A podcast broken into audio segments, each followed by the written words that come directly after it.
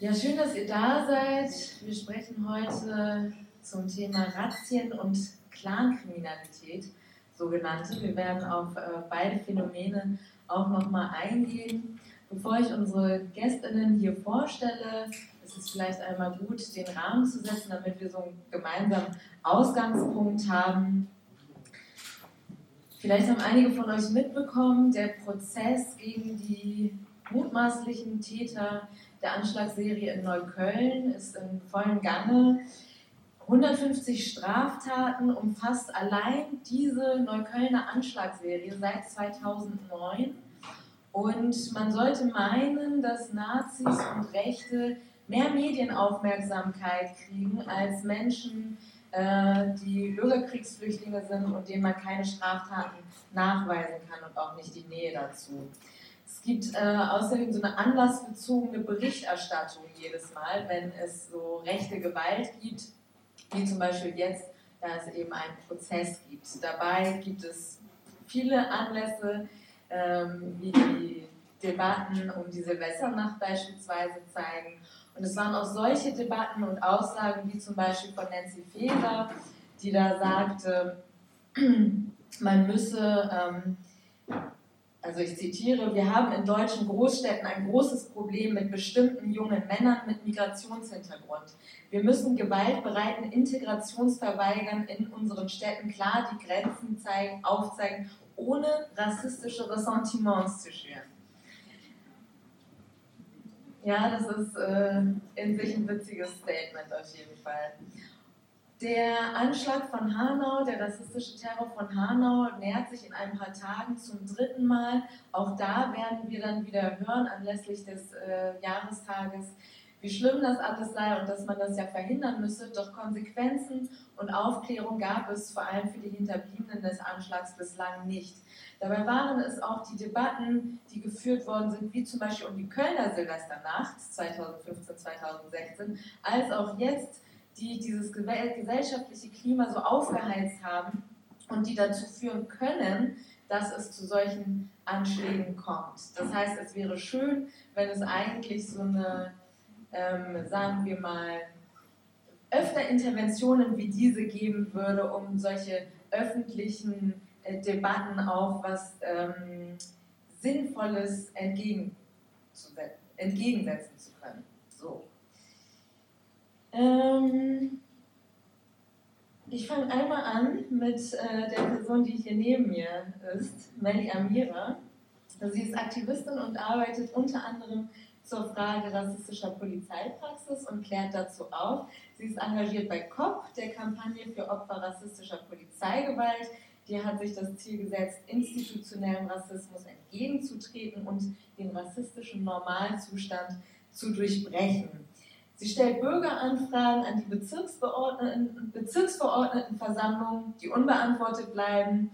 Sie hat in Shisha-Bars gearbeitet und dadurch auch selbst Razzien erlebt.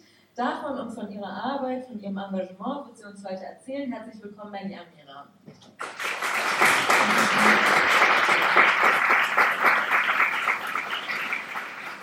Rechts von mir sitzt Vinzenz Leuschner. Er ist Professor an der Hochschule für Wirtschaft und Recht in Berlin, Soziologe und Kriminologe. Er hat zu Gewalt und gewaltvollem Extremismus geforscht, zum Beispiel zu School-Shootings, also zu den Amokläufen an Schulen oder auch zum Terroranschlag auf dem Breitscheidplatz. Heute ist er vor allem hier, weil er im Auftrag der Berliner Wirtschaftsverwaltung eine Studie mitverfasst hat zum Thema Gewerbeüberwachung in Berlin. Razzien in bestimmten Gewerben wie Shisha-Bars oder Spätis laufen oft unter dem Vorwand der Gewerbeüberwachung ab. Und die Studie lässt aufhorchen aufgrund ihrer Ergebnisse, aber auch, weil selbst BeamtInnen des Landeskriminalamts die Praxis der Gewerbeüberwachung in Frage stellen. Heute wird er uns mehr zur Studie erzählen. Herzlich willkommen, Vinzenz Leuschner.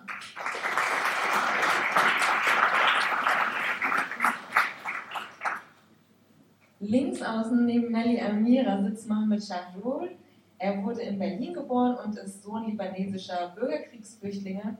Er ist Schauspieler und Komponist. Gemeinsam mit dem Royal Bunker Musiklabelgründer Markus Steiger hat er den erfolgreichen und sehr hörenswerten Podcast Clanland schrecklich nette Familiengeschichten gemacht.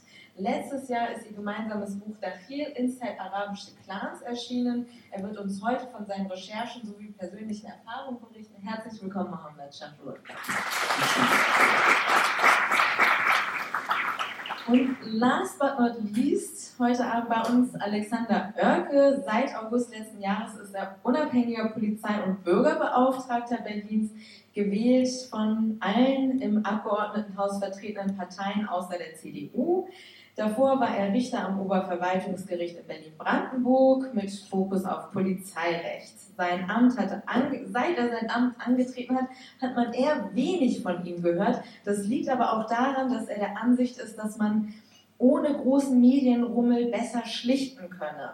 Er weiß, dass PolizistInnen im Einzelfall Fall rassistisch agieren können, geht jedoch nicht von institutionellem Rassismus bei der Polizei aus. Dafür seien die belastbaren Vorwürfe zu gering. Heute wird auch er uns von seiner Arbeit näher erzählen. Herzlich willkommen, Alexander Oerke, schön, dass Sie bei uns sind.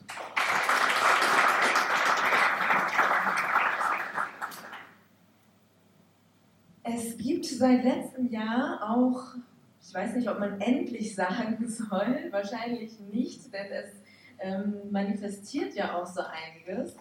Es gibt seit letztem Jahr eine bundesweit einheitliche Definition von Clankriminalität. Darauf haben sich polizeiliche Gremien geeinigt. Demnach seien Clans informelle soziale Organisationen begründet auf einem Abstammungsverständnis, auch ein interessantes Wort, die immer zusammenhalten und laut Definition Aufklärung verhindern würden. Initiativen und Vereine, die zu Bürgerrechten und Polizei arbeiten, kritisieren die Definition von Clankriminalität, aber auch die Razzien als stigmatisierend.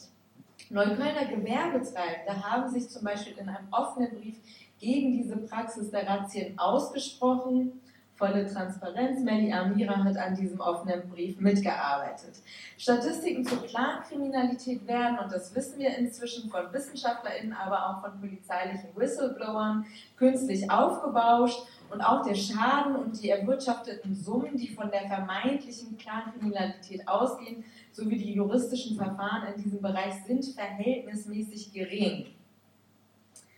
Herr Oerke, wir wollen ja heute ein bisschen mehr über Ihre Arbeit erfahren. Inwiefern, also vielleicht können Sie uns Ihre Arbeit einmal so Ihren Alltag, Arbeitsalltag schildern in der Ombudsstelle in Moabit und dazu auch sagen, inwiefern die Perspektive von so Neuköllner Be Gewerbetreibenden oder auch von Vereinen wie COP in ihre Tätigkeit einfließen, beziehungsweise wie Betroffene davon ausgehen können, ob sie bei ihnen auch genügend Sensibilität für zum Beispiel Rassismus oder andere Formen von Diskriminierung erfahren. Ja, vielen Dank, dass ich mich hier vorstellen kann. Wie schon gesagt, bin ich erst seit äh, letztem Jahr im Amt. Der Stand dieser Beschwerde- oder Ombudsstelle ist so, dass wir ein Büro haben in äh, Moabit, wie schon gesagt. Und äh, es ist eine unabhängige Beschwerdestelle, die weder an einer Senatsverarbeitung dranhängt, also insofern auch völlig weisungsfrei agiert oder auch nicht einer bestimmten Partei, hm, sage ich mal, ähm, nahesteht, sondern es geht um eine objektive Prüfung von Vorwürfen und Beschwerden.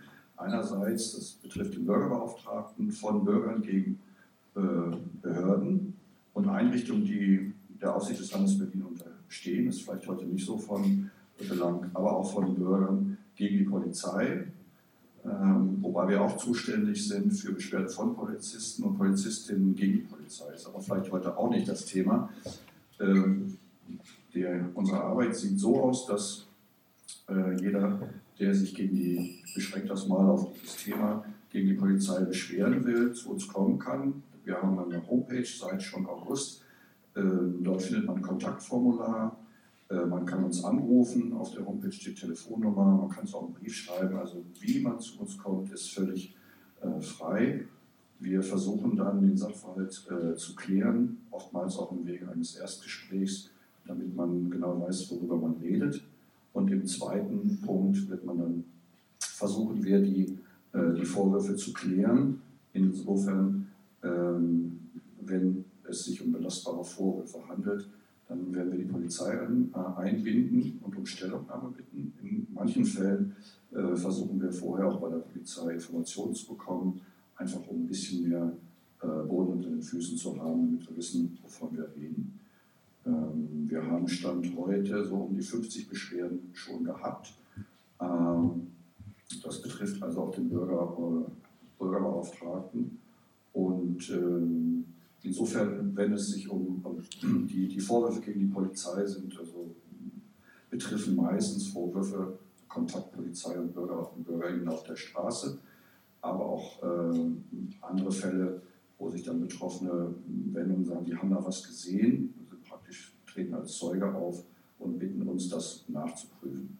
Und das tun wir, indem wir Informationen einholen. Entweder machen wir das äh, selbstständig, das ist ganz umfassend. Das fängt an, indem wir eben die Betroffenen äh, befragen, dass wir möglichst viel äh, konkrete Informationen haben und dann eben auch von der Polizei Informationen einzuholen. Wir gehen auch in Akten rein und gucken uns äh, das an. Ähm, die Prüfung ist völlig unabhängig, das heißt, äh, weder haben die Betroffenen, äh, wenn sie sich beschweren, äh, Recht, ja, noch hat die Polizei Recht, sondern letztlich versuchen wir uns selber ein Urteil zu bilden und dann entsprechend das zu beanstanden oder auch nicht zu beanstanden. Insofern ist das wirklich eine ganz weisungsfreie Abhängigkeit, äh, weisungsfreie Tätigkeit, wo uns äh, weder die Innenverwaltung noch sonst jemand reinredet. Das vielleicht mal äh, zur Arbeitsweise. Interessanterweise hat sich in Bezug auf die äh, Gewerbekontrollen niemand bei mir gemeldet. Ich habe äh, letzten Jahr, um einfach auch bekannt zu werden, äh, die nicht alle, aber viele äh, betroffenen äh, Einrichtungen und NGOs, natürlich auch Reach Out und COP, aufgesucht, mich dort bekannt gemacht und von Reach Out haben wir auch zwei Fälle bekommen, ähm, sodass das ähm, auch eine Hoffnung ist, dass sich über die betroffenen Verbände Leute an uns wenden, äh, weil sie sich da erstmal gut aufgehoben fühlen. Ähm, es ist mir völlig klar, dass viele äh, Menschen sich nicht direkt bei der Polizei beschweren wollen. Das kann man natürlich machen wir haben auch im Jahr rund 2000 Beschwerden, die sie dort bearbeiten.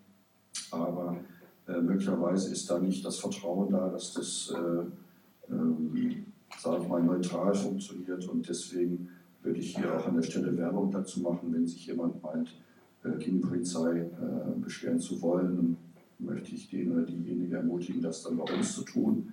Gesagt, Sie gerade bei Werbung sind, vielleicht noch eine okay, kurze Zwischenfrage. Ja, Wie ist es denn, wir hatten im Vorgespräch abgemacht, dass ich Sie so unterbrechen darf, damit das Publikum auch Bescheid weiß.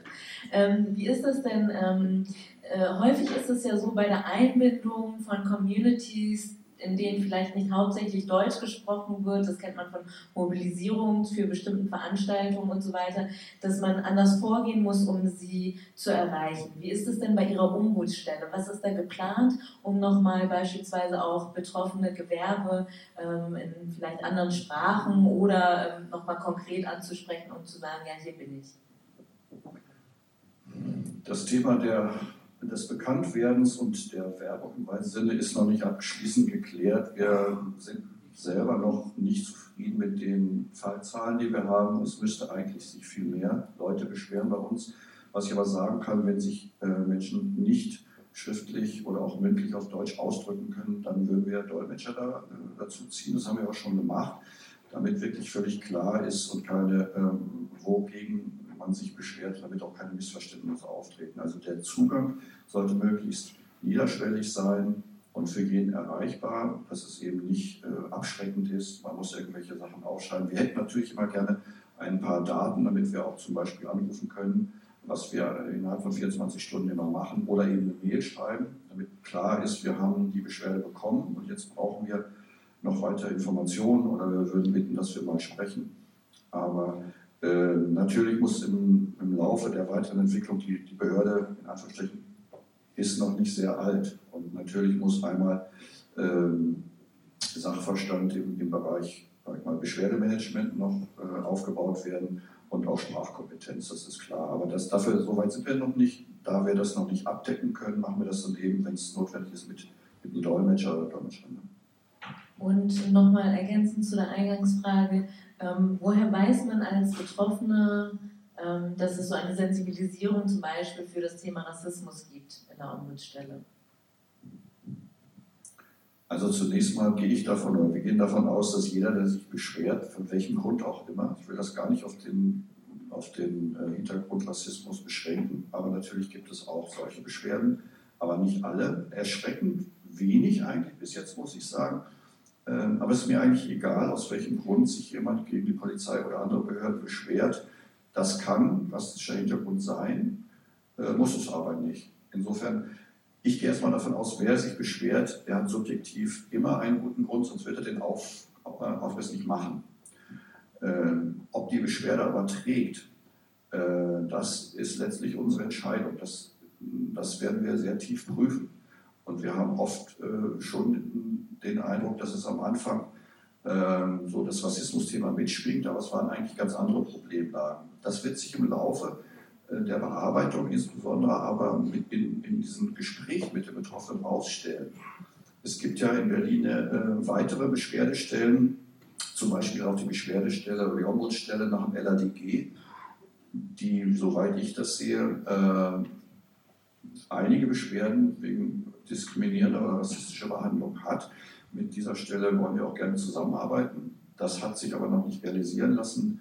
Ähm, aber auch mit diesen Stellen wollen wir uns sozusagen vernetzen, genauso wie das mein Wunsch wäre, das mit den NGOs zu tun. Allerdings momentan kommt da noch nicht so viel, was ich sehr bedauere, muss ich sagen. Da haben wir noch nicht genug Bekanntheitsgrad äh, bekommen. Ich muss aber klar sagen, anders als Reachout und COP gehen wir nicht davon aus, wenn sich jemand wegen Rassismus oder Diskriminierung beschwert, dass es auch so ist. Das ist dann das Ergebnis unserer Prüfung. Wenn das so ist, dann würden wir das klar anprangern. Ja?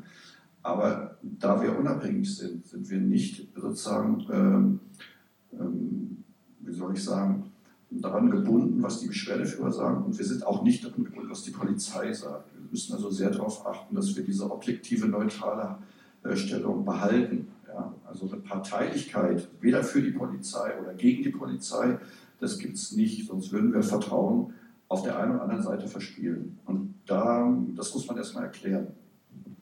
Ja, vielen Dank für den Einblick in Ihre Arbeit, Mohammed. Bevor wir auf deine Expertise, die du ja hast, du hast ähm, viel recherchiert zu dem Thema Clankriminalität, du hast dich auch mit der sogenannten Gegenseite befasst und getroffen. Bevor wir darauf gleich nochmal näher zu sprechen kommen, äh, du bist auch Betroffener von äh, polizeilichen Kontrollen die du als diskriminierend auch beschrieben hast, schon in der Vergangenheit. Wenn dir sowas nochmal passieren würde, würdest du dich bei ihm melden? Ähm, wahrscheinlich nicht. Ich frage mich gerade, wenn bei einer Beschwerde rauskommt, dass meine Beschwerde Hand und Fuß hat, was sind dann die nächsten Schritte? Was haben diese Beamten zu befürchten?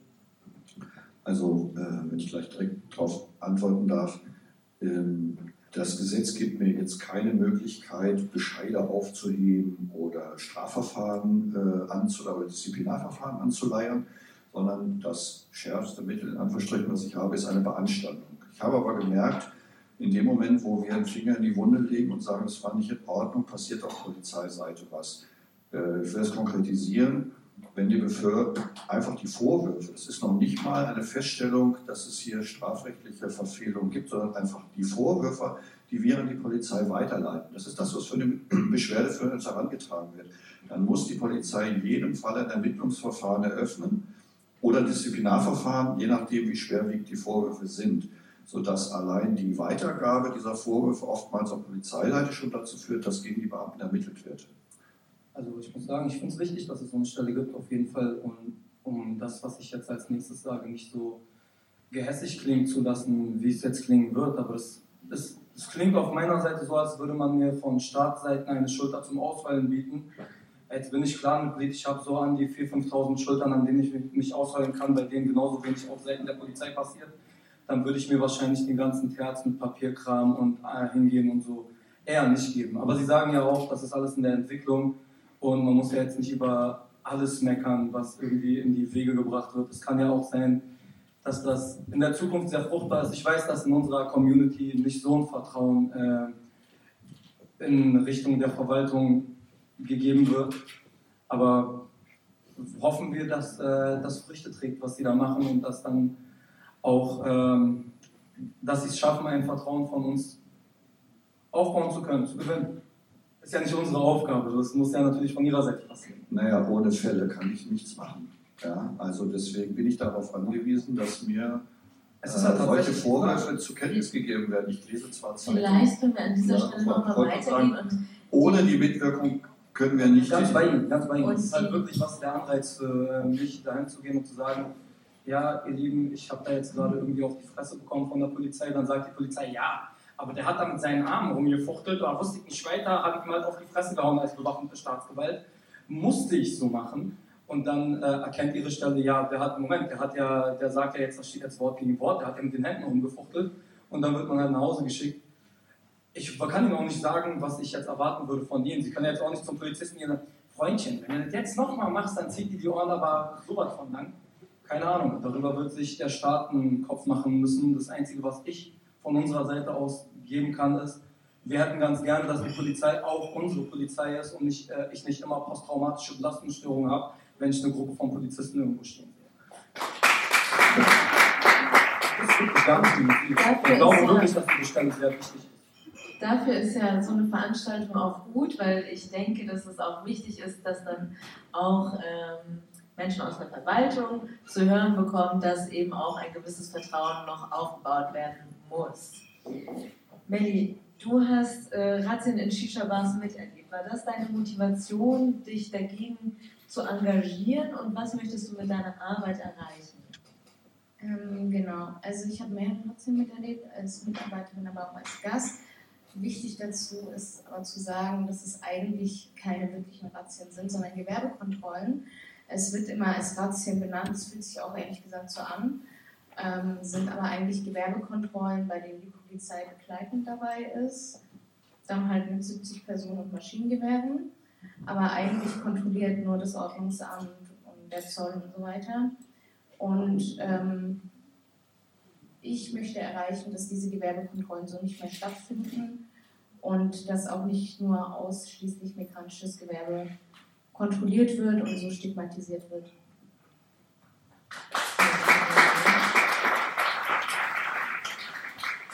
Vinzenz Leuschner, die Studie, die Sie mitverfasst haben, Struktur und Praxis der Gewerbeüberwachung im Land Berlin, stellt den bisherigen Kampf gegen sogenannte Clankriminalität grundsätzlich in Frage.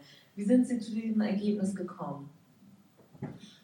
Ja, vielleicht ist erstmal zu sagen, dass die Studie jetzt nicht direkt über Clankriminalität ist. Ne? Es ist eine Studie über ähm, die Gewerbeüberwachung wir wurden da ähm, von der Senatswirtschaftsverwaltung quasi beauftragt, ähm, uns diese Struktur einfach mal anzuschauen im Land Berlin, ähm, weil das ist vielleicht für Sie nochmal interessant irgendwie äh, zur Erklärung, dass äh, in Berlin die Gewerbeüberwachung eine Aufgabe, eine polizeiliche Aufgabe ist, also beim Polizeipräsidenten liegt.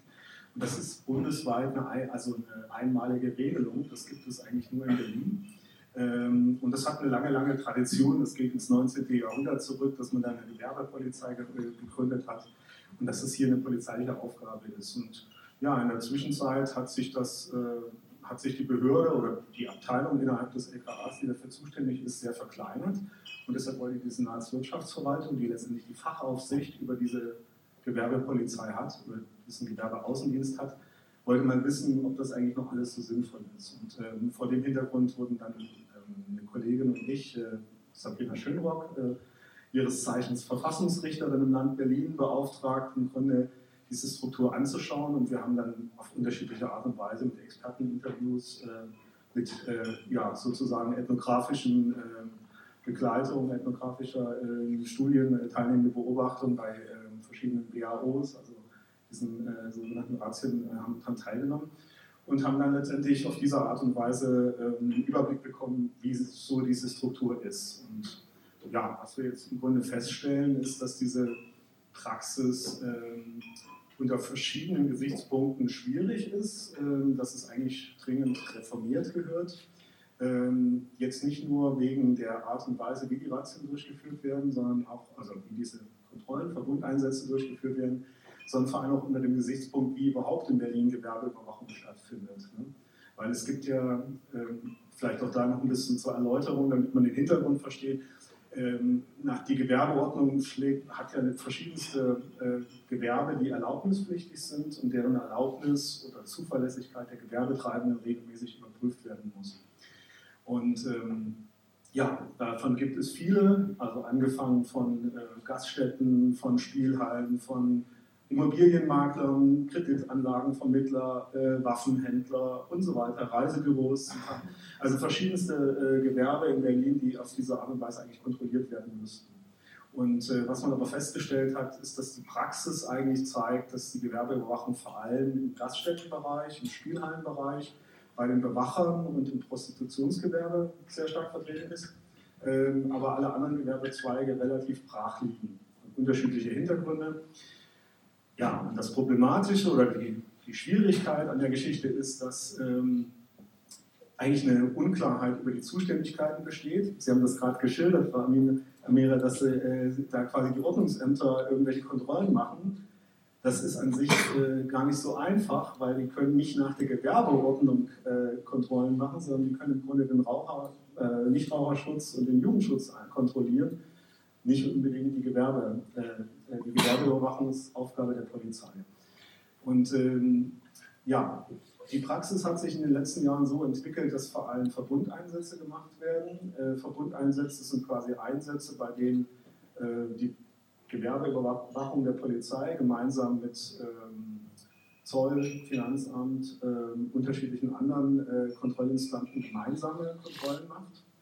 Ähm, und das wird zum einen gemacht, um ressourcenschonend zu arbeiten. Ja? Also weil äh, das bedeutet ja, äh, dass ansonsten jede einzelne Behörde vorbeikommen würde. Ähm, zum anderen, dass quasi auf diese Art und Weise Kontrollen überhaupt gemacht werden können, weil die Personalstärke der Polizei ist ansonsten gar nicht zu, diese flächendeckend irgendwie Kontrollen durchzuführen.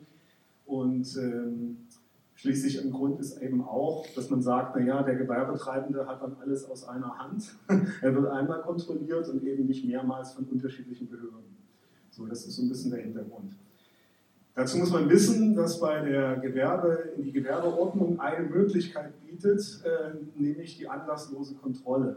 Und das ist ja auch sinnvoll, wenn jetzt ein Gewerbetreibender überwacht werden soll, kontrolliert werden soll, auf seine Zuverlässigkeit überprüft werden soll, dann ist es natürlich sinnvoll, dass man da jetzt nicht sich vorher anklopft, weil dann wird man natürlich nie irgendjemanden zuverlässig finden, sondern dass man da im Grunde anlasslos agieren kann. Und für die Polizei äh, bietet das sozusagen, oder besser gesagt, die Polizei nutzt das natürlich. Ne? Ähm, weil ansonsten, wenn sie jetzt konkret einen Verdacht hätte gegen einen Gewerbetreibenden, dass er irgendwelche Straftaten begeht, dann müsste sie nach der Strafprozessordnung einen Durchsuchungsbeschluss äh, sich beschaffen und so weiter. Und was sie da halt häufig machen, ist, dass sie halt einfach Gewerbekontrollen machen. Das dürfen sie anlasslos und dadurch Geschäftsräume äh, also aufsuchen können. Ja, das machen sie in der Regel, so was wir jetzt so herausgefunden haben, äh, wenn es Beschwerden gibt, wenn irgendwelche Hinweise aus der Bevölkerung kommen, mit dem Gewerbetreibenden wäre irgendwas nicht in Ordnung, wie auch immer. Ne?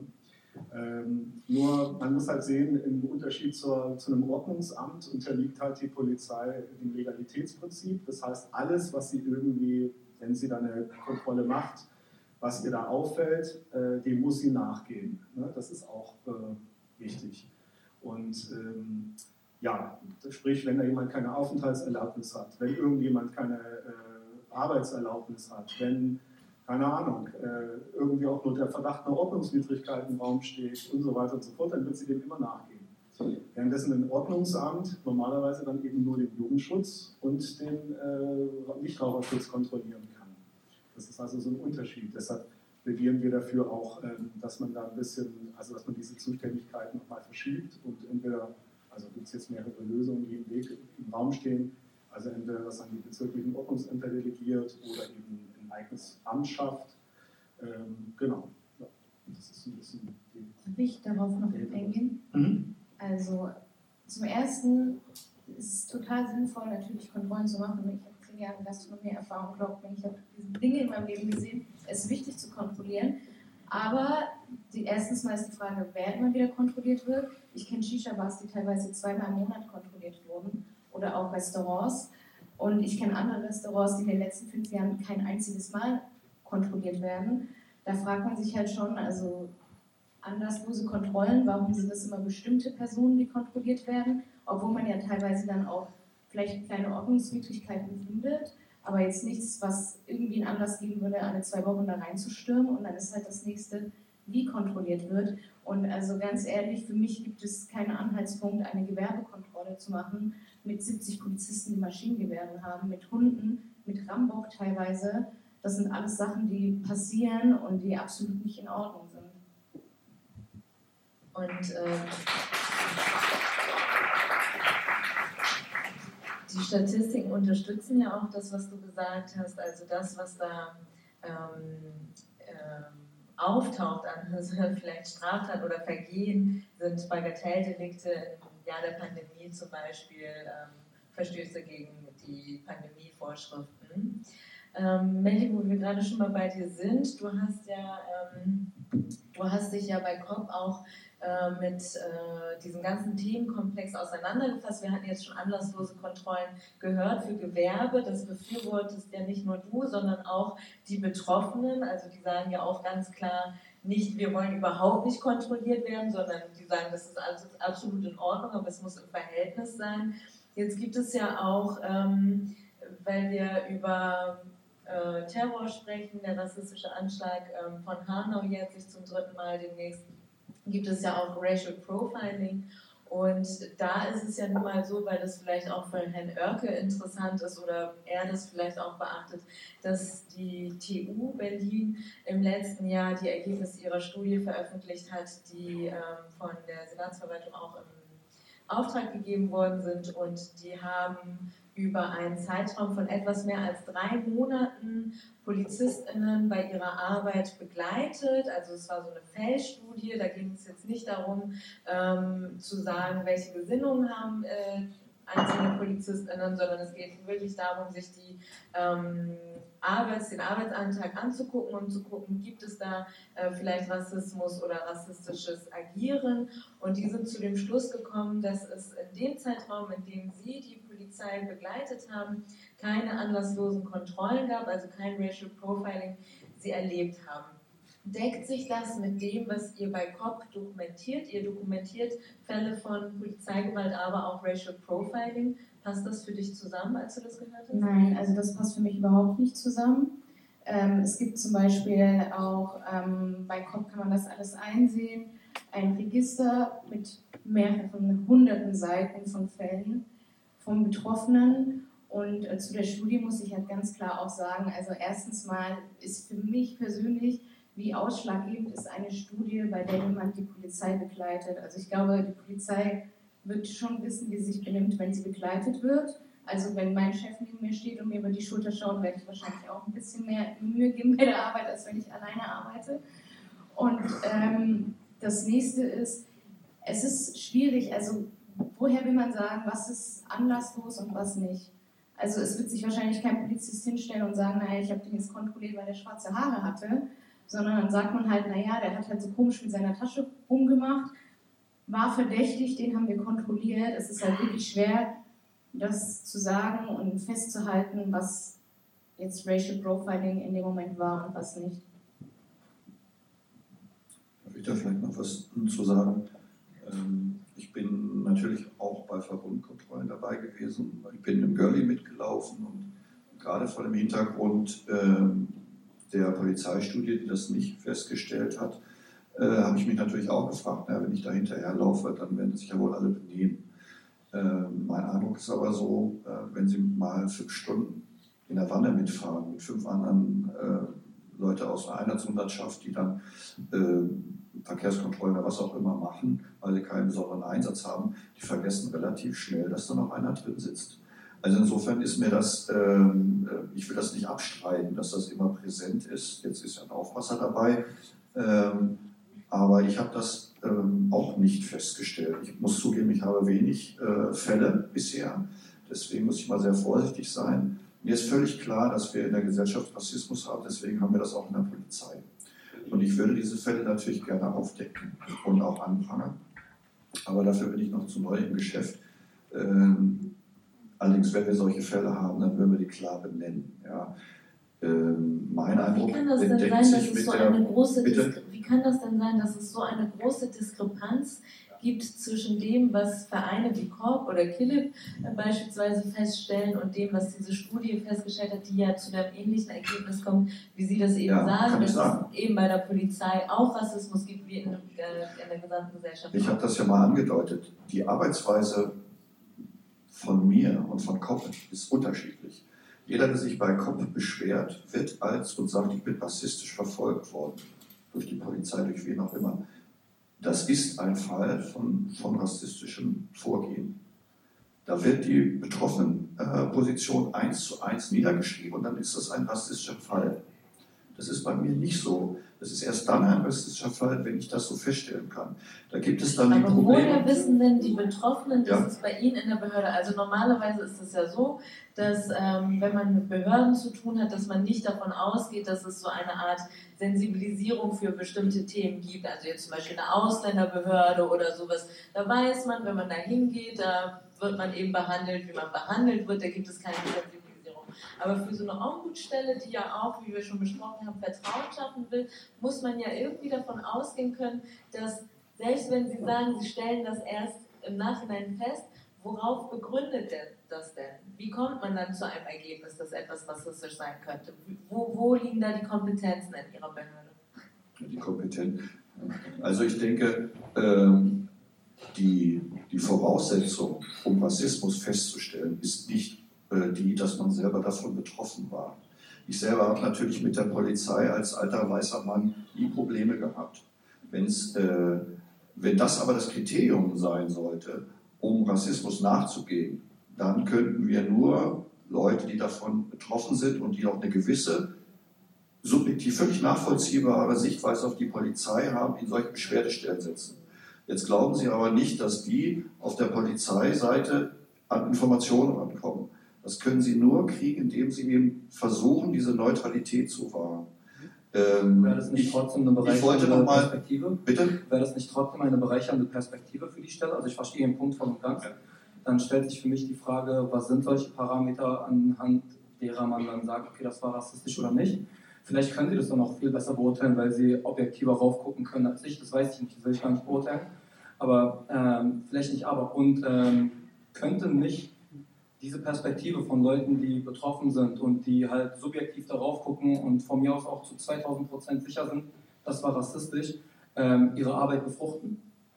Ich hatte ja schon gesagt, ich bin noch nicht fertig mit der Besetzung Ja. meiner Stellen. Ja? Äh, wir sind wirklich leider noch sehr am Anfang. Äh, Stand heute könnte ich praktisch gar keinen einstellen. Ich habe die Leute mir nur geliehen, die ich jetzt in meinem Aufbauteam habe. Das ist aus gesetzlichen Gründen erst jetzt möglich. Selbstverständlich muss es möglich und auch, ist auch eigentlich unabdingbar, dass wir betroffene Perspektiven mit einbringen.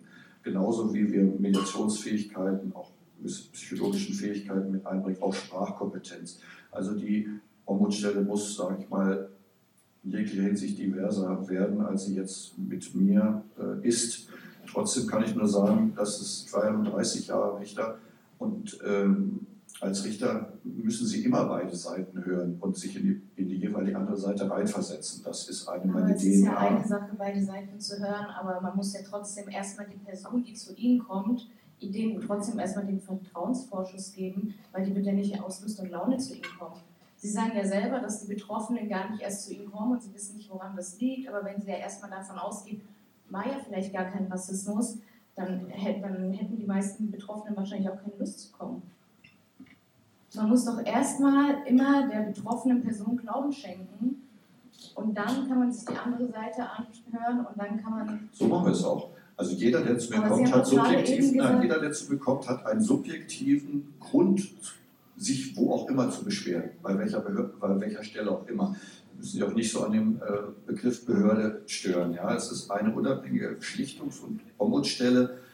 Der Begriff Behörde, das braucht man deswegen, damit man auch Leute einstellen kann und auch Beamte einstellen kann. Ich brauche auch Beamte, die in Behörden gearbeitet haben, ja nicht nur für Polizei, sondern auch für Beschwerden gegen andere Behörden zuständig. Äh, jeder, der kommt, hat subjektiv einen guten Grund. Aber er muss sich auch gefallen lassen, äh, dass man den hinterfragt. Und wenn aber dieses Hinterfragen dazu führt, jawohl, das war ein Fall von rassistischer, von rassistischer äh, oder diskriminierender Behandlung, dann denke ich mal, hat das nach dieser Prüfung, wenn man das Ergebnis feststellt, einen viel höheren Wert, als wenn man einfach auf der subjektiven betroffenen Ebene bleibt. Ja. Aber Sie haben vorher selber gesagt, dass Sie erstmal nicht davon ausgehen, dass es rassistisch ist. Nein, das, das, das bin ich missverstanden worden. Das habe ich nie, so möchte ich nicht verstanden werden, sondern es ist immer so, zunächst mal wird die betroffene Perspektive aufgenommen und die, die, der Sachverhalt geklärt, damit wir überhaupt wissen, worüber wir sprechen. Wir müssen der Polizei oder den anderen Behörden ja sagen, worum es geht. Also wir müssen wann, wo, hat wer was gemacht. Also diese sagen wir mal, Grunddaten, die brauchen wir, damit wir das auch dann, wenn, und wir geben das so weiter. Also ein typischer Fall wäre, jemand beschwert sich, bin auf der Straße angehalten worden äh, und ich bin dann äh, festgenommen worden und zur Wache verbracht worden. Was auch immer, das kann nur daran gelegen haben, dass ich ein schwarzer Mann bin. Das wäre jetzt mal ein hypothetischer Fall. So ähnliche Fälle haben wir aber und die sind auch noch in der Prüfung, weil in dem Moment, wo man die Polizei offiziell einbindet, dauert das leider sehr lange. Ja, das ist einfach, die Polizei ist ein großer Apparat und äh, das würde ich auch gerne schneller haben, aber solche Fälle haben wir auch. So, das gebe ich erstmal eins zu eins so weiter. Der Betroffene hat das und das vorgebracht und beschwert sich da und dagegen. Und dann kriege ich eine Stellungnahme von der Polizei und die werde ich sicherlich kritisch prüfen. Und äh, da ist ähm, das, was, das, was du vorhin angesprochen hast, äh, in dem Moment, wo es um Aussagen geht, ist das natürlich ganz schwer. Man war ja nicht dabei. Das, hat, äh, das würde für jeden schwer sein. Was ist da gesprochen worden? Einfacher ist es, wenn wir bestimmte Polizeitechniken feststellen, die so nicht in Ordnung sind. Das kann man relativ schnell feststellen. Es gibt aus dem Einsatzprotokoll äh, bestimmte Sachen heraus, da sagen wir, okay, im Einsatzprotokoll steht und das und das. Das kann ja so nicht richtig sein. Warum habt ihr den zur Wache gebracht? Es gab da gar keinen kriminalistischen Ansatz. Oder warum seid ihr mit, mit den und den äh, Kräften dort vorgegangen? Das wird alles kritisch hinterfragt. Das Problem ist, dass, weil ich Staat, sage ich mal, repräsentiere, mir ein gewisser mir eine gewisse Skepsis entgegenbringt. Ich hoffe, dass, bin auf sieben Jahre gewählt, dass das, ähm, sag ich mal, über die Dauer auch, auch das Vertrauen auf der betroffenen Seite wächst. Da kann ich nur momentan um Vertrauensvorschuss werden, aber ähm, momentan scheint es so zu sein, dass auch über die betroffenen Verbände wenig kommt. Wie gesagt, einen Fall haben wir ja von Reach Out bekommen und aufgrund der Weitergabe dieser Beschwerde ist sofort gegen zwei Polizisten ein Ermittlungsverfahren eingeleitet worden. Ja, also ohne, dass sich die an uns gewandt hätten, wäre das nicht passiert. Vielen Dank auch nochmal an dieser Stelle. Ich glaube, es ist deutlich geworden, dass die Ombudsstelle anders arbeitet als oft Beratungsstellen. An dieser Stelle möchte ich auch nochmal darauf hinweisen, weil gerade ich so ein bisschen Unruhe im Publikum vernommen habe, wir werden gegen Ende auch noch eine halbe Stunde Zeit haben, dass ihr auch nochmal eure Fragen ans Publikum stellen könnt. Mohamed, ich habe vorhin schon gesagt, du bist nicht nur Betroffener, du bist auch Experte in diesem ganzen Gebiet. Habt ihr gehört, ich bin Experte. du bist Autor, Podcaster, Experte. Ähm, du hast in diesem ganzen Gebiet viel geforscht, beziehungsweise hast dich auch zum Beispiel mit Andreas Geisel getroffen, also oder mit ehemaligen Polizeibeamtinnen und ähm, ich fand das eigentlich ganz interessant, dass du da sehr offen warst und dir auch angehört hast, wie das eben alles so funktioniert und so weiter. Aber ich würde von dir gerne wissen, ich glaube jetzt, du musst jetzt nicht nochmal erklären, was irgendwie die Politik der tausend Nadelstiche irgendwie mit einem macht oder so, aber ich würde von dir gerne wissen, was im Rahmen dieser ganzen Recherchen so für dich das Krasseste war, was du da so von mitgenommen hast, aus deiner Perspektive. Ich habe das du mir eine Frage. Es waren lange Recherchen. Ne? Ich habe gelernt, dass ich alles ganz falsch verstanden habe und dass alles gar nicht so gemeint ist und dass man den Behörden keinen Rassismus vorwerfen kann, weil man sich das dann zu einfach macht. So. Ähm, auf die Nachfragen, was denn äh, der Anlass zu diesen anlasslosen Kontrollen ist, da will man irgendwie äh, das Milieu erschließen. So das Clan-Milieu erschließen. Das heißt, man geht halt bei Kanaken rein, weil sie Kanaken sind um zu gucken, ob die irgendwie was falsch machen. Man sucht halt äh, gezielt nach Zufallsfunden. Ähm, so richtig erklären, was Clankriminalität ist, konnte mir keiner. Also ich habe Andreas Geisel beispielsweise gefragt, das ist ein Ding, das erzähle ich immer sehr gerne, weil das war sehr erleuchtend für mich. Ich habe gefragt, was ist denn Clankriminalität? Da sagt er mir unter anderem nach ganz vielen Sachen, ja, Clankriminalität, das fängt ja schon unterhalb der Kriminalität an. Und dann war ich bereit, nach Hause zu gehen und aufzuhören. Weil scheiß drauf, was soll ich noch dazu sagen? Ähm, ich habe auch gerade eben gelernt, dass die Definition von Clan gar nicht das ist, was ich mein Leben lang kannte, sondern man lernt halt immer wieder dazu, das ist halt irgendwas ganz Schwammiges, wir wissen nicht so genau, aber nicht das, was ich kenne und was ich recherchiert habe. Insofern weiß ich gar nicht, wie. Würdest du das definieren? Ähm, lange Variante oder kurze Variante? Komm, wir machen die kurze so ein bisschen links. Also, äh, man könnte Clans als segmentäre Gesellschaften bezeichnen. Es baut sich alles in, äh, in patrilinearer Struktur auf, das heißt, man beruft sich auf einen Urvater, nur Gott weiß, ob es den wirklich gegeben hat, aber alle sagen, hat es gegeben, oder?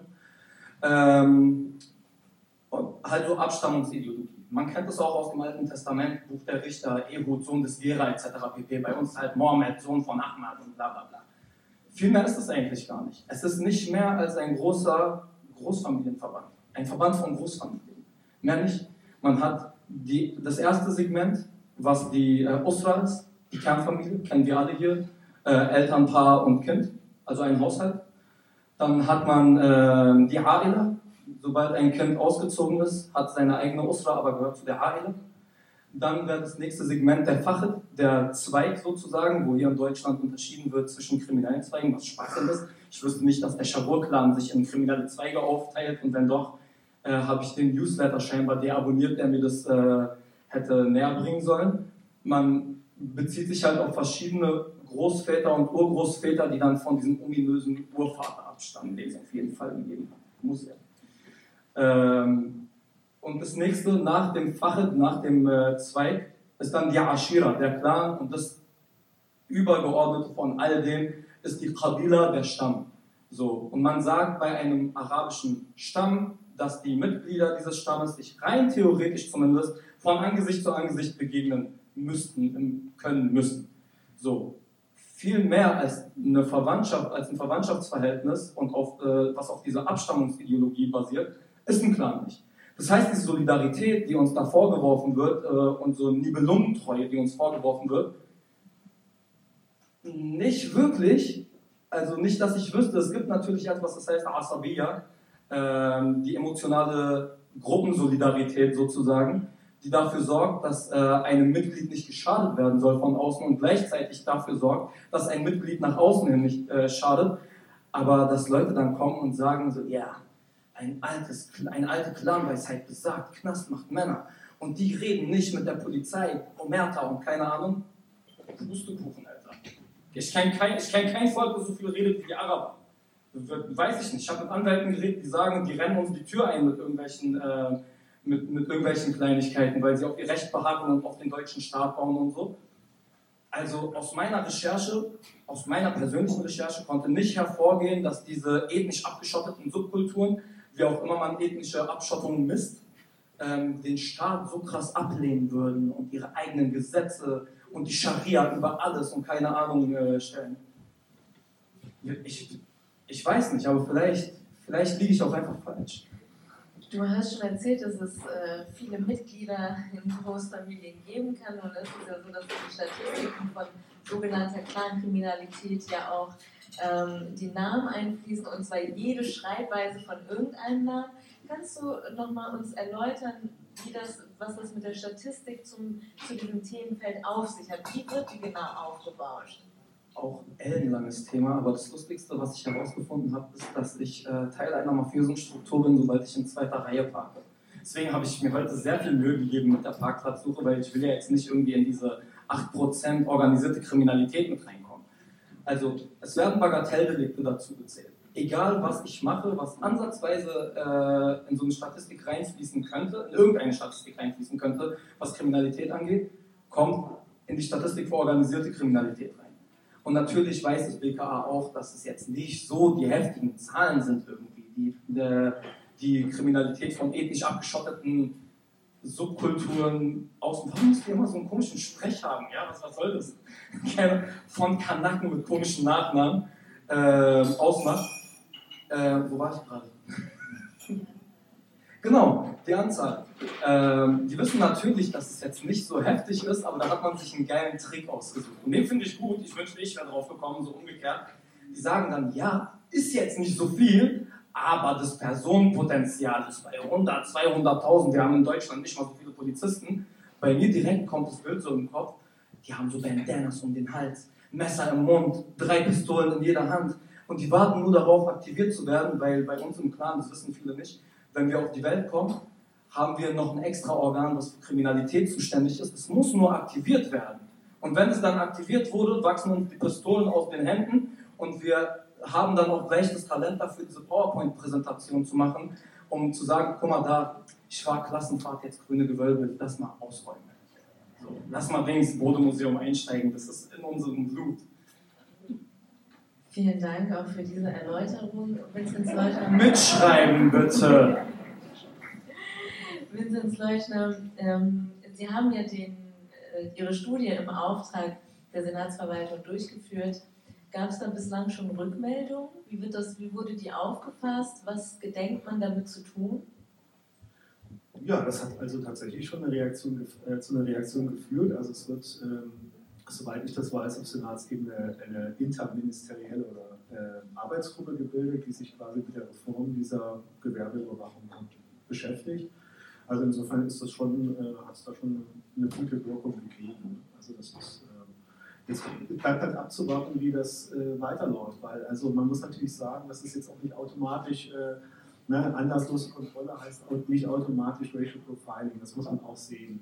Und ähm, es ist im Grunde genommen, egal wie man es dreht oder wendet, äh, was die Ordnungsämter zum Beispiel ja häufig machen, dass sie sich quasi zur Eigensicherung eine schutzpolizeiliche Einheit dazu holen über die Amtshilfe. Das heißt also, egal wem man jetzt dieses Recht der anlasslosen Kontrolle gibt, die Möglichkeit, dass quasi staatliche Akteure anlasslose Kontrollen machen und die Polizei mit ins Boot holen, die ist nach wie vor gegeben, egal wie man das quasi äh, verändert.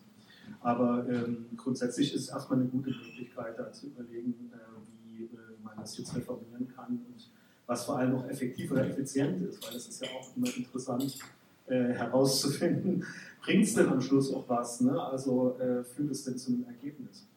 Ähm, und ja gut, man muss natürlich auch in diesem Kontext sehen, ähm, äh, Senator äh, Geisel wurde angesprochen, ähm, in diesem Fünf-Punkte-Plan 2008 stand ja die rot-rot-grüner Senat, ne, hat das beschlossen, stand ja eindeutig drin, dass man die Gewerbekontrollen äh, verstärken möchte. Also dass genau dieses Instrument quasi genutzt werden soll. Und insofern ist es jetzt auch nicht wirklich verwunderlich, dass dann die Polizei auch dieses Instrument halt nutzt. Ähm, das können wir eben auch im Ordnungsamt nutzen. Also im Grunde genommen ist das natürlich auch eine politische Weichenstellung, die da gemacht wird. Also man muss es halt insgesamt dann auch sehen, dass es jetzt nicht nur quasi die Polizei ist, die jetzt irgendetwas nutzt, sondern die folgt ihrem Auftrag, äh, dort irgendwie hinzugucken, wo sie Gefahr vermutet. Ne? Naja, ich, und durch diese das auch schon zu beeindrucken. Die vermuten da jetzt nicht einfach nur, nur Gefahr, sondern man hat uns auch ganz klipp und klar gesagt, man nimmt die Stimmen aus der Community, aus dem Milieu wahr und die fühlen sich auf den Schlips getreten. Ganz ehrlich, ich bin nicht kriminell, dafür habe ich zu wenig Zeit.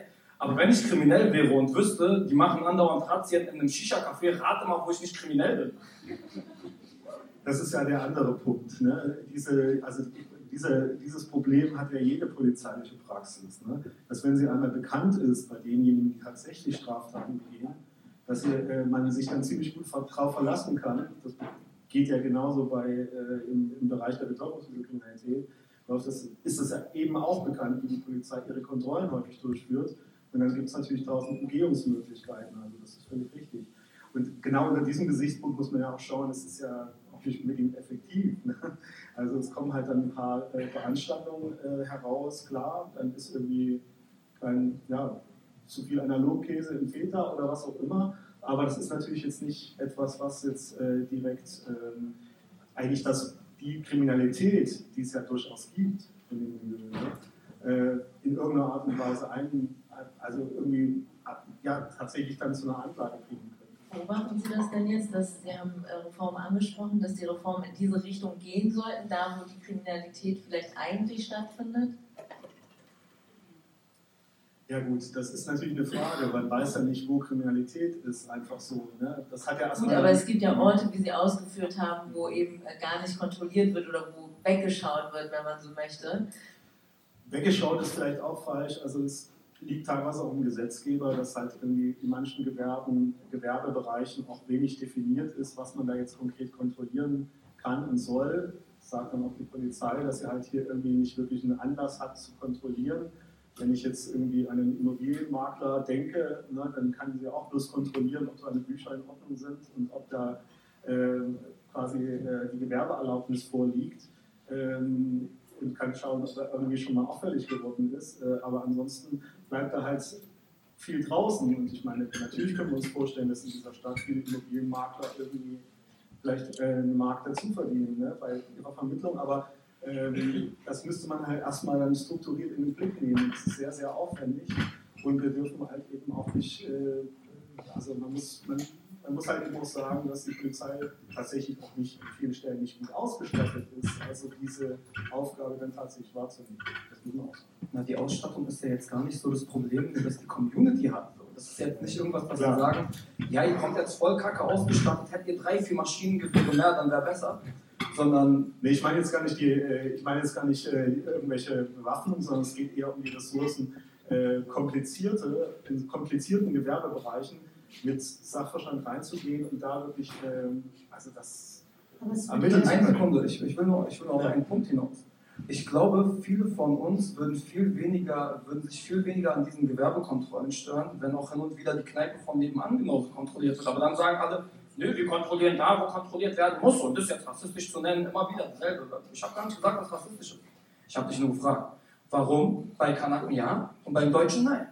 Gibt es da irgendwas? Wir machen da, wo gemacht werden muss. Du weißt doch gar nicht, ob da gemacht werden muss. Meinst du, du findest bei ihm nicht irgendwas zu beanstanden? Du gehst da raus und sagst, oh, du, da schicke ich den Mahmoud von nebenan mal rein, dass er mal sich den Gewerbe zu laufen hat. Wisst ihr ja nicht, weil die geht nicht rein und guckt nicht. So, ich gucke nur bei uns. Darum geht es. Ich habe überlegt, als ob du Vater von Polizei bist. Er hat Polizei gefunden. Melli hatte noch, hier war noch eine Meldung von Melli. Ja, ich wollte das gleiche sagen. Ich würde vielleicht auch noch gerne was dazu sagen. Also ich habe jetzt äh, mit Interesse zur Kenntnis genommen, wie die Clan, wie Clan definiert wird. Das ist auch gar nicht äh, mein Ding. Ähm, das scheint aber dann nur auf arabische Ethnien zuzutreffen. Ist okay, gut.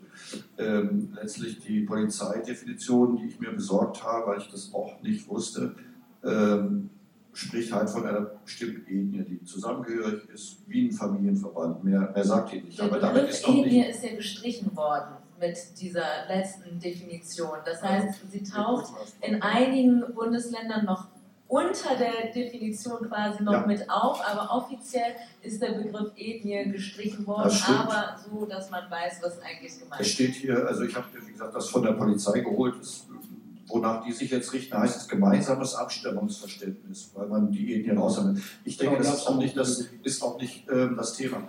Also es, ein, äh, die Polizei versteht klar erstmal einen gewissen äh, Zusammenhalt, Leute zusammenhalten.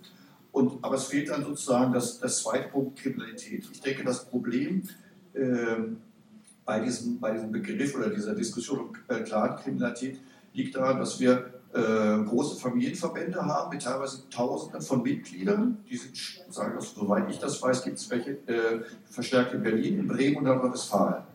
Und von diesen, nehmen wir mal an, 1000 Familienmitglieder sind sagen wir, mal, 99 Prozent völlig äh, rechtstreu verhalten sich, leiden aber darunter, dass sie aufgrund ihres Namens dort zugeordnet werden. Das halte ich für ein, für ein Problem, sag ich mal. Ja. Genauso wie der Eindruck entsteht, jetzt wird äh, eine bestimmte Shisha-Bar immer wieder kontrolliert, weil dort der Inhaber einer bestimmten Ethnie zugehörig ist. Ich war neulich ganz erstaunt, als ich meinen, ich sag mal, Dönermann meines Vertrauens um die Ecke mein Büro gefra äh, etwas gefragt habe, wie, sich, wie man auf Türkisch ähm, Hallo oder auf Wiedersehen sagt, um freundlich zu sein. Ich dachte, musste, mir gar nicht, musste mich gar nicht fragen, äh, Dönerläden, das sind alles Kurden.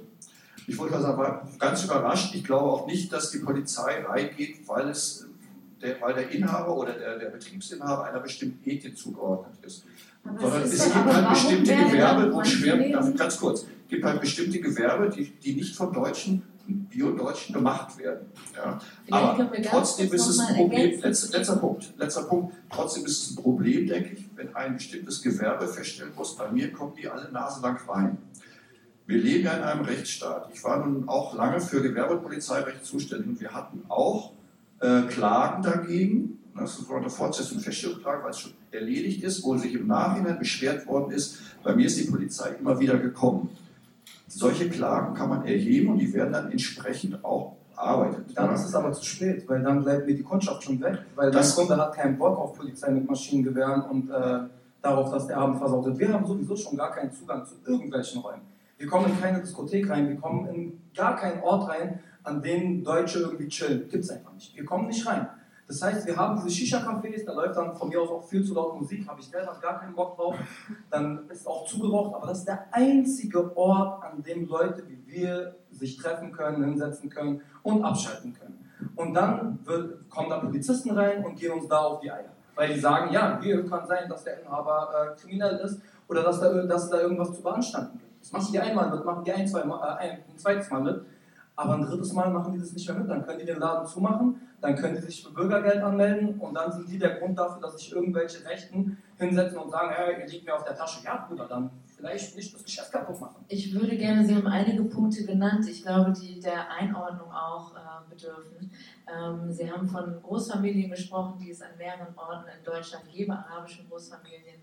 Ähm, nun gibt es ja auch Adelsfamilien beispielsweise, die über ganz Deutschland verbreitet sind oder eben auch andere ähm, weiße Großfamilien. Deutschland hat da äh, eine lange Tradition.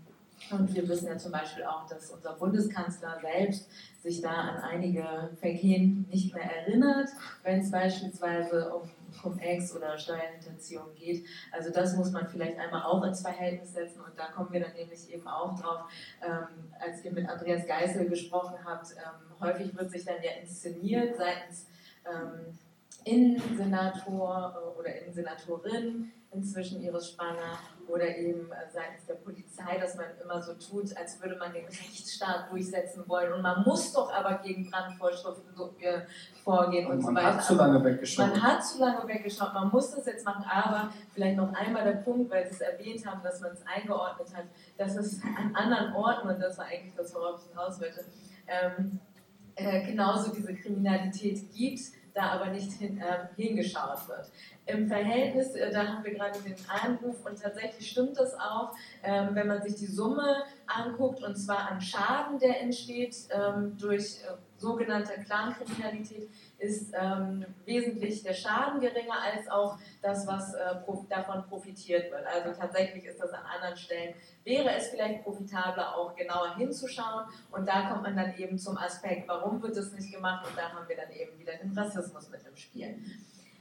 Jetzt wissen wir auch, um nochmal auf die ähm, Berliner Situation zurückzukommen, in einigen Tagen wird eine neue Polizeiwache am Kotti eröffnet, am Cottbusser Tor eröffnet. Wir wissen aus Studien, aber auch aus anderen Bundesländern, wie zum Beispiel Hamburg, dass ähm, mehr Polizei nicht zu weniger Kriminalität führt. Sie sitzen in Moabit, vielleicht kriegen Sie es nicht direkt vor Ort mit, die Situation in ähm, Kreuzberg, aber Sie haben ja schon einige ähm, Einsätze auch mit begleitet. Wie ist Ihre Einschätzung dazu? Wenn es jetzt zur Eröffnung kommt, könnte das zu einem besseren Zusammenleben dort führen, zu weniger von mir aus Kriminalität? Also die, die Conti-Wache ist ja äh, sehr umstritten und zu politischen Vorgaben. Das ist ja ein Vorhaben der äh, Innensenatorin, will ich mich nicht äußern. Wozu ich was sagen kann, ist, ich bin mit der äh, Brennpunkt Präsenzeinheit in dem Bereich mitgegangen und die haben erzählt, dass sie sehr, sehr große Netzwerke haben mit den dortigen Gewerbetreibenden, auch die, die im, äh, im, im, äh, im, Zentrum sitzen.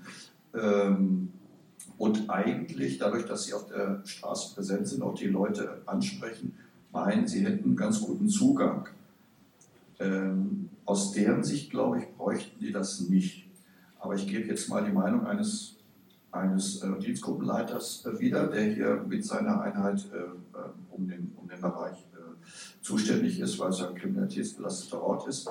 Aber äh, warum jetzt die Polizeiwache dort sein muss, das, da werde ich mich nicht zu äußern. Es ist eine politische, äh, ein politisches Vorhaben und ich mache keine Politik. Ja, also weder in die eine oder andere Richtung kann ich das äh, Ich lese zwar Zeitungen und dort gibt es eben auch Äußerungen, die sagen, ja, wenn da äh, äh, bestimmte Einrichtungen, wo man also in Ruhe ähm, Drogen konsumieren kann, dann nicht mehr so aufgesucht werden können, dann gäbe das ein Problem. Es gibt Aber die, die Einwendung kennen, die, die kennen Sie ja alle. Die Frage ist, was bringt dann, was bringen drei, äh, drei Polizisten, die da rund um die äh, Uhr sozusagen in ihrem abgeschotteten Bereich sitzen, was bringt das?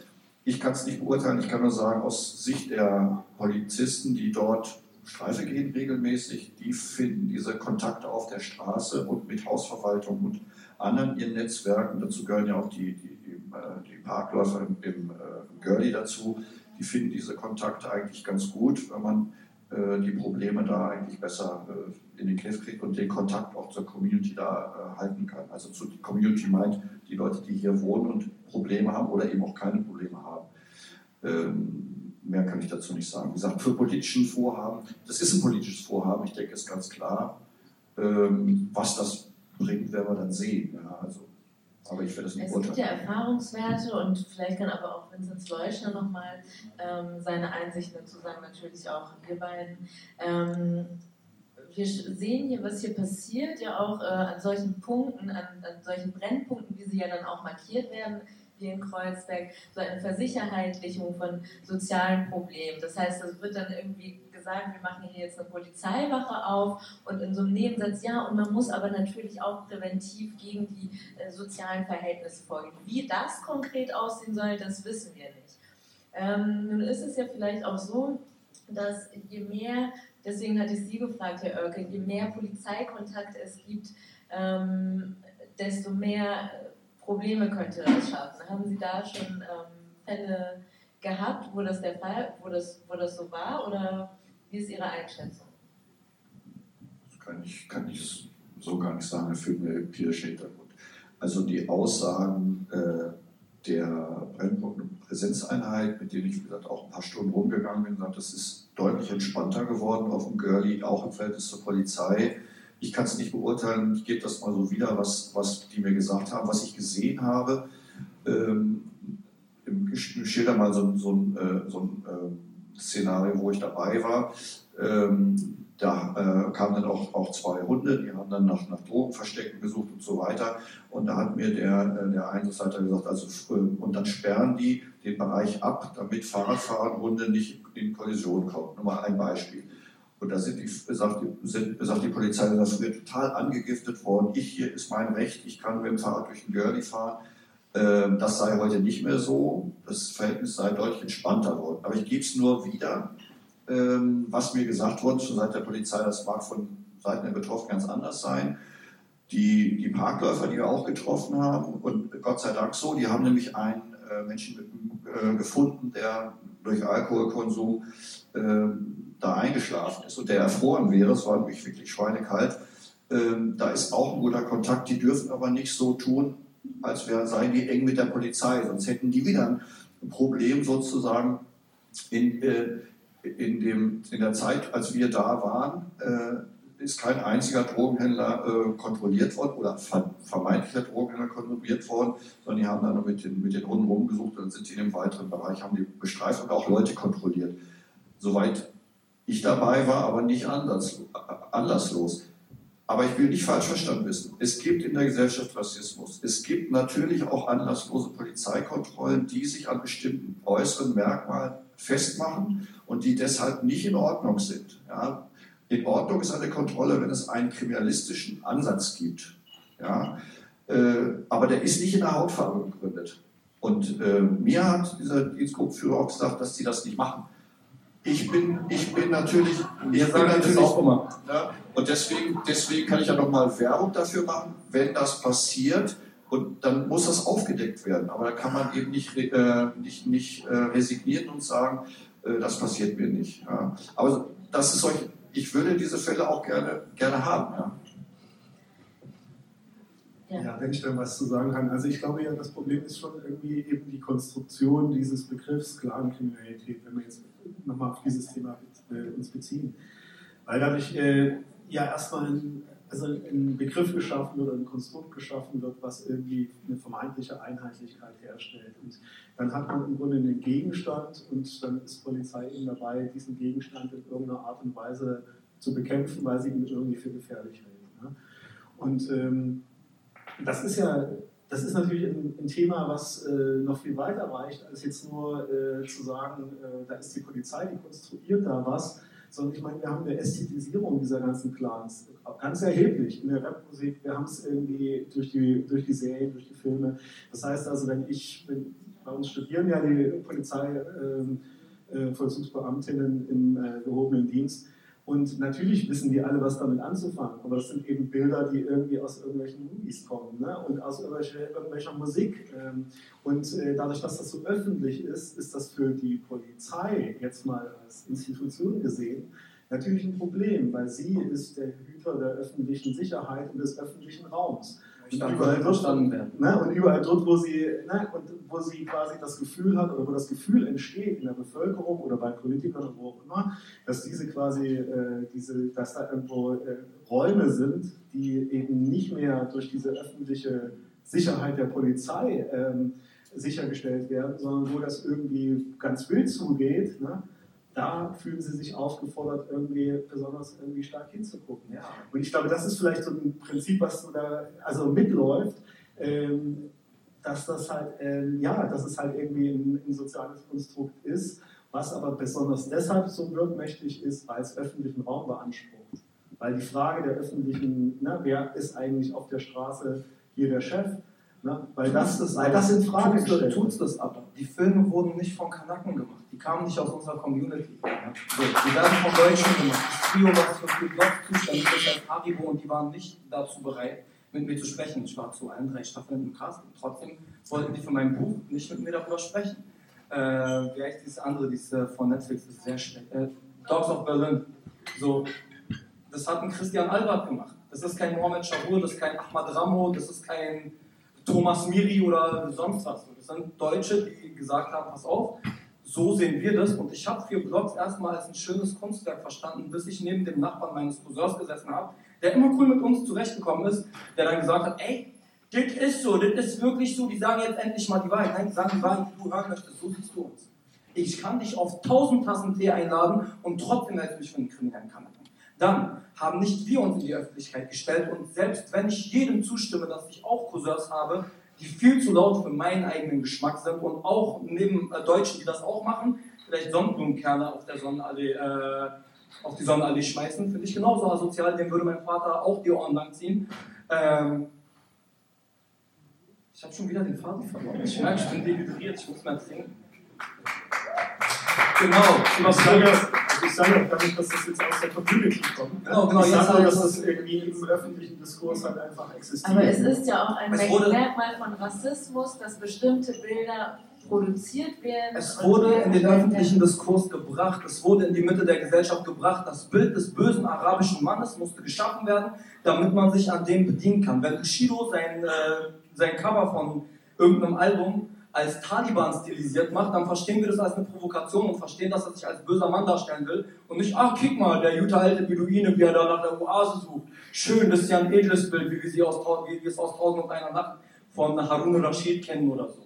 Wir Nein, wir verstehen es als Terror, wir verstehen das als etwas Extremes, als einen Angriff. Warum? Weil uns Spiegel, Stern etc. pp. immer und immer und immer wieder erzählt haben, da ist der Feind. Du musst doch nur genau hingucken, die sind anders als wir. Die sehen anders aus als wir. Ah, und diese Werte und die Religion und die Frau läuft 20 Meter hinter den Einkaufshüten. Wo seht ihr das? Ich lebe seit 29 Jahren in Berlin, ich sehe dieses Bild nicht. Ich lebe seit 29 Jahren in einem Clan, noch nie ist ein Cousin zu mir gekommen und hat gesagt, yeah, ich bin angekommen, wir überfallen da jetzt mal was. Im Gegenteil, die Leute, die den schlimmsten Ruf hatten, haben am meisten dafür gesorgt, dass ich nicht in die falschen Cafés gehe, dass ich nicht zu lange draußen bin die, die waren die, vor denen ich mehr Schiss hatte, als dass die Polizei mich erwischt. Weil für mich letzte Instanz war, du bist ein Jugendlicher, die, holen, die, nehmen dich nach Hause. Wenn die mich nach Hause nehmen, erzählt mein Vater das meinem Cousin und meinen Brüdern, die nehmen mich auseinander. Die haben dafür gesorgt, dass ich nicht auf die Straße gehe. Nein, aber die Deutschen wollen mir jetzt erzählen, ihr seid ethnisch abgeschottete Subkultur. Nochmal, wie messe ich das, wie ethnisch abgeschottet eine Familie ist? Wie messe ich das, wie krass die zusammenhalten? Die Leute tun so, als ob die, die äh, diese Links, diese Kriminellen irgendwie hofieren, oh, der kommt auf die Hochzeit, lass uns mal alle verneigen und seine Zehen küssen oder sowas. Nein, nein, wir sprechen die Sachen ganz klar an. Das Einzige, was uns als Omerta ausgelegt wird, ist eine ganz andere Schamkultur, als es im äh, deutschen Kulturkreis gibt. Man will nicht, dass Tante Fatima über uns redet und, hey, der Mahmoud, der ist jetzt im Knast. Guck mal, mein Sohn, der hat studiert, aber Mahmoud ist im Knast. Die sind eine schlechte Familie. Ey, Mit denen wollen wir nichts zu tun haben. Aber das wird uns dann irgendwie als ein Schweigengelübde bis zum Tod und bis aufs Blut und keine Ahnung ausgelegt. Schwachsinn, Schwachsinn. Hätte man einmal mit uns geredet, bevor man vier Blogs und fünf Blogs und sieben Zehn gemacht hätte, dann hätte man kapiert, dass es nicht so ist. Aber dafür muss man mit uns reden und uns glauben. Würden die Leute so kritisch mit den äh, Typen umgehen, mit den kleinen Hamudis, die rumlaufen und sagen, ja, Wallah, Bruder, ich habe ein Atomwaffenarsenal in meinem Keller und mein Onkel hat es gebaut. Digga, ach, interessant, Hamudi, erzähl doch mal. Würden die mit denen so kritisch umgehen wie mit mir, der sagt, ey, Bro, wir sind ganz normale Leute. Natürlich nicht alle, weil die Grundprämisse ist immer umgekehrt. Wir sind nicht alle kriminell und wir gehen von der Grundprämisse Kriminalität aus. Fick das mal, wir sind nicht kriminell. Wir sind fast alle gut, äh, gut bürgerliche, normale Typen, vielleicht mehr Unterschicht als andere, hat seine Gründe, kann man auch drüber sprechen. Und dann gibt es noch ein paar Leute, die die Kurve nicht bekommen haben, wie auch in deutschen Familien, wie in anderen Familien auch. Aber keiner braucht uns diesen Schuh mehr anzuziehen, als dass wir irgendwie den Untergang des Abendlandes herbeiführen. So ein Abendland geht zwar auch mal unter, aber wenn es ein paar Kanaken schaffen, dann tut es mir leid, vielleicht war euer Abend dann gar nicht so geil.